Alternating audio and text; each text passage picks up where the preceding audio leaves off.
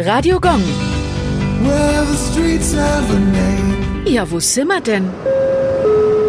Schweppermannstraße, Nürnberg. Die Schweppermannstraße liegt zwischen den U-Bahn-Haltestellen Friedrich-Ebert-Platz und Kaulbach-Platz. Namensvetter ist der Ritter Seifried Schweppermann. Er soll für König Ludwig von Bayern 1313 tapfer gegen Friedrich den Schönen gekämpft haben. Nach einer Anekdote hatten die Ritter nach der Schlacht nur einen Korb voll Eier zu essen. König Ludwig soll daher gesagt haben, jedem Mann ein Ei, dem frommen Schweppermann zwei.